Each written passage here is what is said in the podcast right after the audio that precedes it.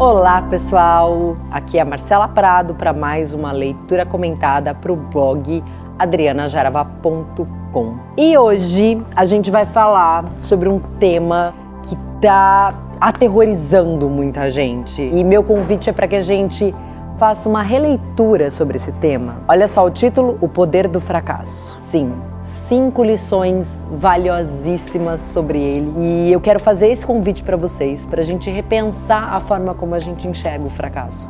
Afinal de contas, a gente só muda o que a gente faz quando a gente muda o que a gente acredita. Então, se dar uma chance para rever as nossas crenças sobre as coisas pode ser altamente transformador. Então, vamos lá? Passamos grande parte da nossa vida aprendendo que ser bem-sucedido é a grande chave para a felicidade. Almejamos isso, batalhamos por isso. E não há nada de errado. Independente do contexto ou critério, aprendemos que o esforço para ser bem-sucedido nos levaria aos patamares de aprovação e reconhecimento.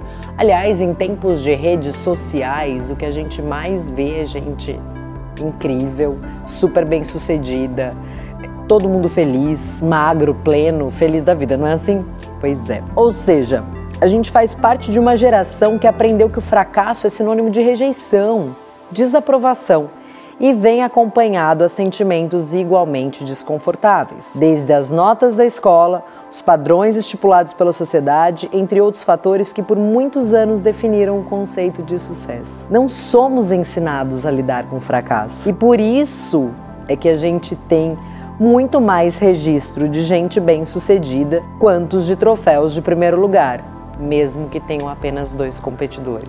O que mais importante é como a gente se mostra. E se mostrar falível, se mostrar vulnerável, não é algo aprovado por essa sociedade de redes sociais. O importante é registrar amores eternos e constantemente apaixonados de filhos perfeitos, finais de semanas impecáveis, etc.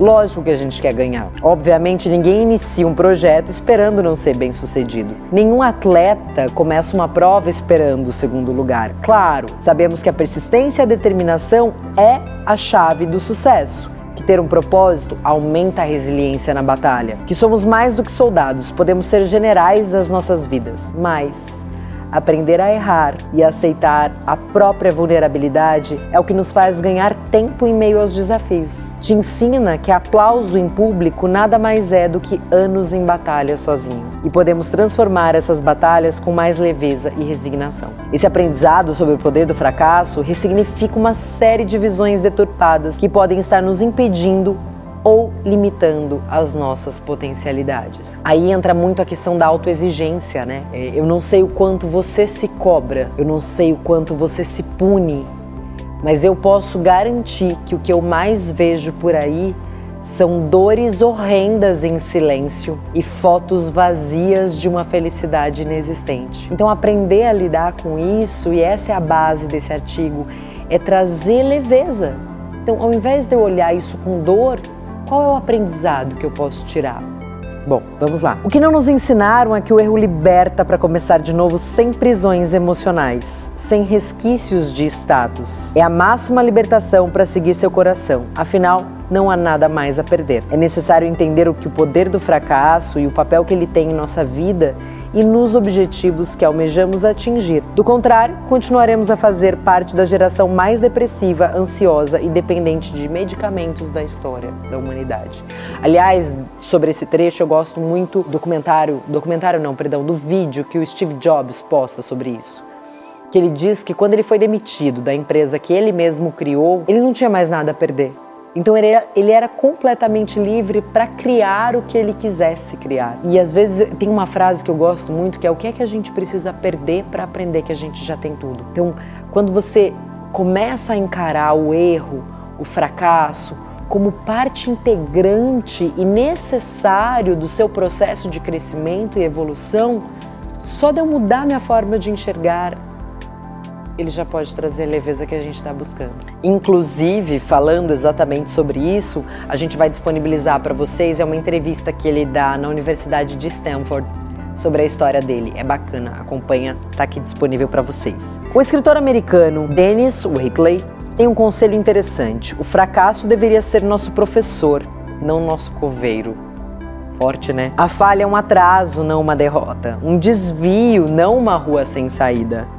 O fracasso é algo que só conseguimos evitar se não dissermos nada, se não fizermos nada e não formos nada. Ou seja, gente, só vai errar quem está aprendendo, só vai errar quem está tentando, só vai errar quem está fazendo, quem está em movimento. E essa é a beleza disso, de olhar o fracasso como parte, como um obstáculo natural de quem está seguindo um caminho. A gente não vem com manual. Não tem como a gente saber como acertar o tempo inteiro. Vamos trazer o contexto da realidade em que vivemos. Estamos em meio a uma transformação digital em pleno mundo VICA, volátil, incerto, complexo e ambíguo. Ou seja, o contexto atual não tem respostas prontas. Aliás, o mundo VICA é interessante. Foi uma denominação que o exército americano trouxe para classificar o mundo de hoje porque não tem mais nenhuma estratégia que seja tão sólida que você tenha certeza absoluta que ela vai funcionar. Aliás, as empresas da China não estão fazendo planejamento estratégico para mais de dois anos, porque em dois anos pode surgir uma tecnologia disruptiva, pode surgir alguma coisa completamente nova que mude totalmente aquilo que está sendo criado. Vivemos em um universo disruptivo, sem precedentes, e a inovação passa a ser a chave para encontrarmos soluções para os atuais dilemas. Aí que mora o desafio. Como então ser bem-sucedido num mundo tão imprevisível? Eu não sei vocês, mas para mim essa sempre foi a pergunta de um milhão de dólares. E é óbvio, fui pesquisar o que a ciência e o mundo corporativo vem aprendendo com essa pergunta, além de contar também com a minha própria experiência e eu vou dividir tudo isso com vocês. Uma recente pesquisa americana identificou que uma das competências imprescindíveis para a inovação e para esse novo contexto, adivinha qual? A capacidade para lidar com o fracasso. Olha que interessante. Sim, olha ela aí, sob nova roupagem e com uma análise muito mais profunda do seu real significado. Se pararmos para analisar, é quase óbvio, uma grande ideia não surge como aquele eureka. Parte de um insight, uma direção que exige aprofundamento, ajustes e recomeços para efetivamente encontrar seu formato ideal. Ou seja, saber lidar com o fracasso passa a ser parte decisiva da inovação, porque só inova num mundo onde a gente não tem certeza quem está fazendo, quem está testando coisas novas. É só pensar quantas pessoas iniciam um projeto e não conseguem dar continuidade a ele, seja ele profissional ou pessoal. O fracasso, quando aprofundado, questionado e construtivamente explorado, tem um poder único de te guiar numa direção correta e dar a dose exata de motivação e entusiasmo para seguir adiante. Imagine se essas pessoas desses vídeos tivessem deixado os fracassos impedirem elas de seguirem seus propósitos e seus sonhos. O que seria do mundo sem essas histórias de sucesso?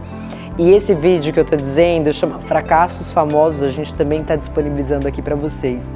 Gente, são pessoas super reconhecidas, que tiveram nãos homéricos na sua carreira. E se elas tivessem deixado isso impedir de continuar, de seguir adiante, o mundo ficaria sem esses talentos incríveis. Dá uma olhada nesse vídeo, é fantástico. Imagina, gente, o Walt Disney foi demitido do jornal porque ele foi considerado que ele não tinha ideias originais. Imagina se ele acredita nesse não verdadeiramente desiste. A gente não teria o Mickey. Dá para imaginar isso? Talvez você possa se perguntar, mas como eu posso fortalecer então essa habilidade? Muitas vezes a consequência desse fracasso é tão devastadora, como é que a gente busca forças a partir disso? Então a gente tem aqui as cinco dicas valiosas para vocês. Primeira coisa é entender que você fez o melhor que você podia naquele momento com os recursos que eram disponíveis. Isso é interessante porque esse pensamento ele não é para te colocar numa posição de conformismo ou de vitimismo. Mas sim, acredite, as pessoas fazem o melhor que elas podem com aquilo que elas têm. Eu costumo dizer que num jogo de futebol é fácil saber o que, que o time teria que ter feito depois que o jogo acabou. Entenda, você de ontem não é igual a você de hoje. E às vezes, hoje, com o olhar da sua bagagem, você olha e fala: Não acredito que eu fiz isso. É, mas já foi. E é óbvio, você sabe o que aconteceu no final, então fica fácil saber. Então entenda, você faz o melhor que você pode com aquilo que você tem. Ou você acha que alguém acorda num dia e fala assim: hoje eu vou fracassar.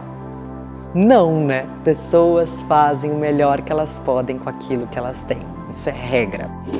Segunda lição: assuma 100% da sua responsabilidade. Não é culpa de ninguém. Você pode ter sido influenciado por inúmeros fatores externos, mas ninguém é capaz de decidir nada por nós. E assumir essa responsabilidade é o primeiro passo para se libertar da culpa do fracasso. Sem isso, ficaremos remoendo as nossas emoções, sem foco, sem lições, apenas na dor e na prisão do passado. Ou seja, não vai servir para nada a não ser aumentar a dor e limitar possíveis passos futuros. E aí entra muito o, o perdão de si mesmo. Né? Se você entende que você fez o melhor que você pôde com aquilo que você tinha, você consegue se perdoar com uma facilidade um pouco maior. Terceira lição: o que isso tudo pode me ensinar? Sem os questionamentos certos, você poderá voltar a cometer os mesmos erros, já que eles não foram estrategicamente explorados para criar cascas, para fortalecer, apenas para criar um casulo onde o medo e os traumas são os guias. E as consequências?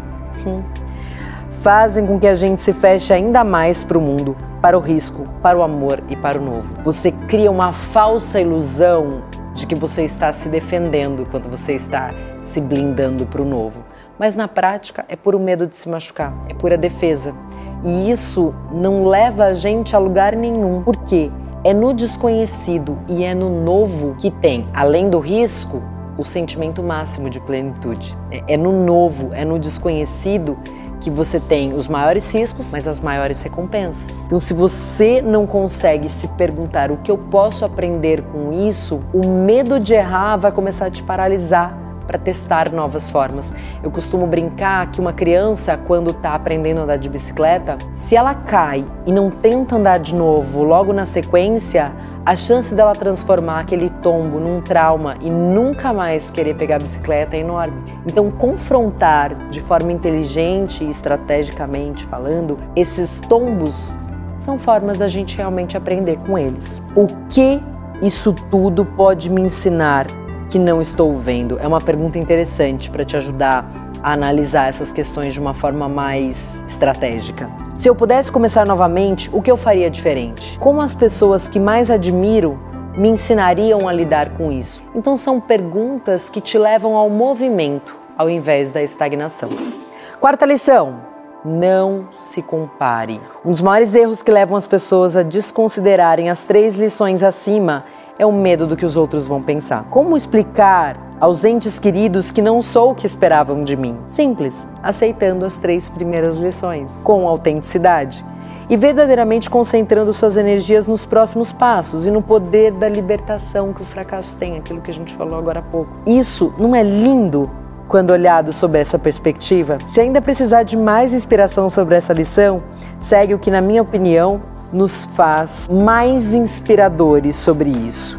E esse é aquele discurso que eu falei para vocês do Steve Jobs. Assistam ele com carinho. É, uma coisa é você ter pessoas como referência, então você admirar pessoas, mas a gente não vai ser igual a elas. Nós temos composições diferentes, histórias de vida diferentes. Se eu quiser ser um grande dono de uma emissora de TV, não adianta eu começar sendo camelô. Não adianta eu tentar repetir a história do Silvio Santos para ser brilhante, porque são outros tempos, outras composições, tem que ter autenticidade. E a quinta lição: o fracasso é a lição mais poderosa contra a arrogância e o orgulho. Segundo Ty Nugent, empreendedor que escreveu um artigo super interessante sobre isso, e aí a gente deixa o link aqui se você quiser conhecer mais, tá? O que diferencia pessoas bem-sucedidas das outras é a sua resposta às experiências que deram errado. Elas lambem suas feridas, mas continuam no campo de batalha e encontram forças em suas cicatrizes. A rejeição substitui o orgulho por humildade e essa, por sua vez, pode ser aquilo que vai te salvar de uma queda pior. Somente o orgulho e o ego tentará ludibriar as demais lições e invariavelmente os erros se repetirão até que as lições sejam aprendidas. Eu particularmente tive uma lição bônus de o meu filho, que na época tinha um ano e onze meses quando eu escrevi esse artigo. Sim, pasmem, menos de dois anos e lições extraordinárias para uma vida. Eu costumo dizer que ele foi uh, o mestre sobre encomenda que apareceu na minha vida. Estávamos felizes, concentrados, montando um enorme castelo. Gente, eu não vou ler essa parte não, porque eu quero contar para vocês o que aconteceu. Foi muito legal. A gente estava lá montando o castelo de Lego, sabe aqueles blocos assim de Lego para criança? E aí a gente estava super feliz, empolgado, a gente criou um castelo. Aqui entre nós o castelo ficou lindo, ficou enorme. E aí eu estava super feliz e orgulhosa do que a gente tinha montado, né? E aí eu falei, filho, olha o castelo que a gente criou. Ele olhou para mim e simplesmente destruiu o castelo. Eu juro para vocês, fiquei chateada. Vocês acreditam? Eu fiquei chateada. Eu olhei e falei assim: Mas filho, a gente acabou de construir o castelo. E ele olhou para mim com aquele olhar puro de uma criança de menos de dois anos de idade e disse assim: Mamãe, vamos construir outro. E assim, a gente vem de uma geração onde a gente se habituou a idolatrar diplomas na parede, a obras prontas. A gente se apega às obras prontas, até porque ela vai com uma assinatura do nosso nome.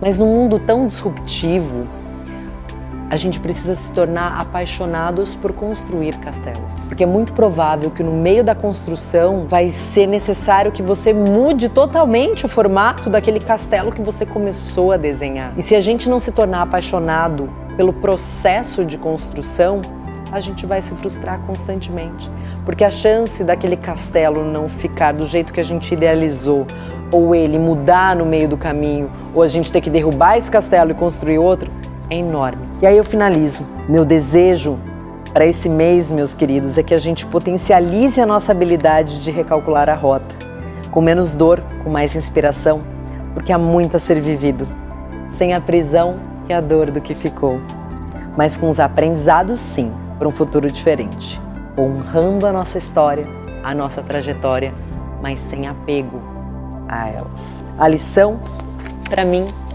fica aqui o convite. Vamos construir novos castelos? Vamos juntos.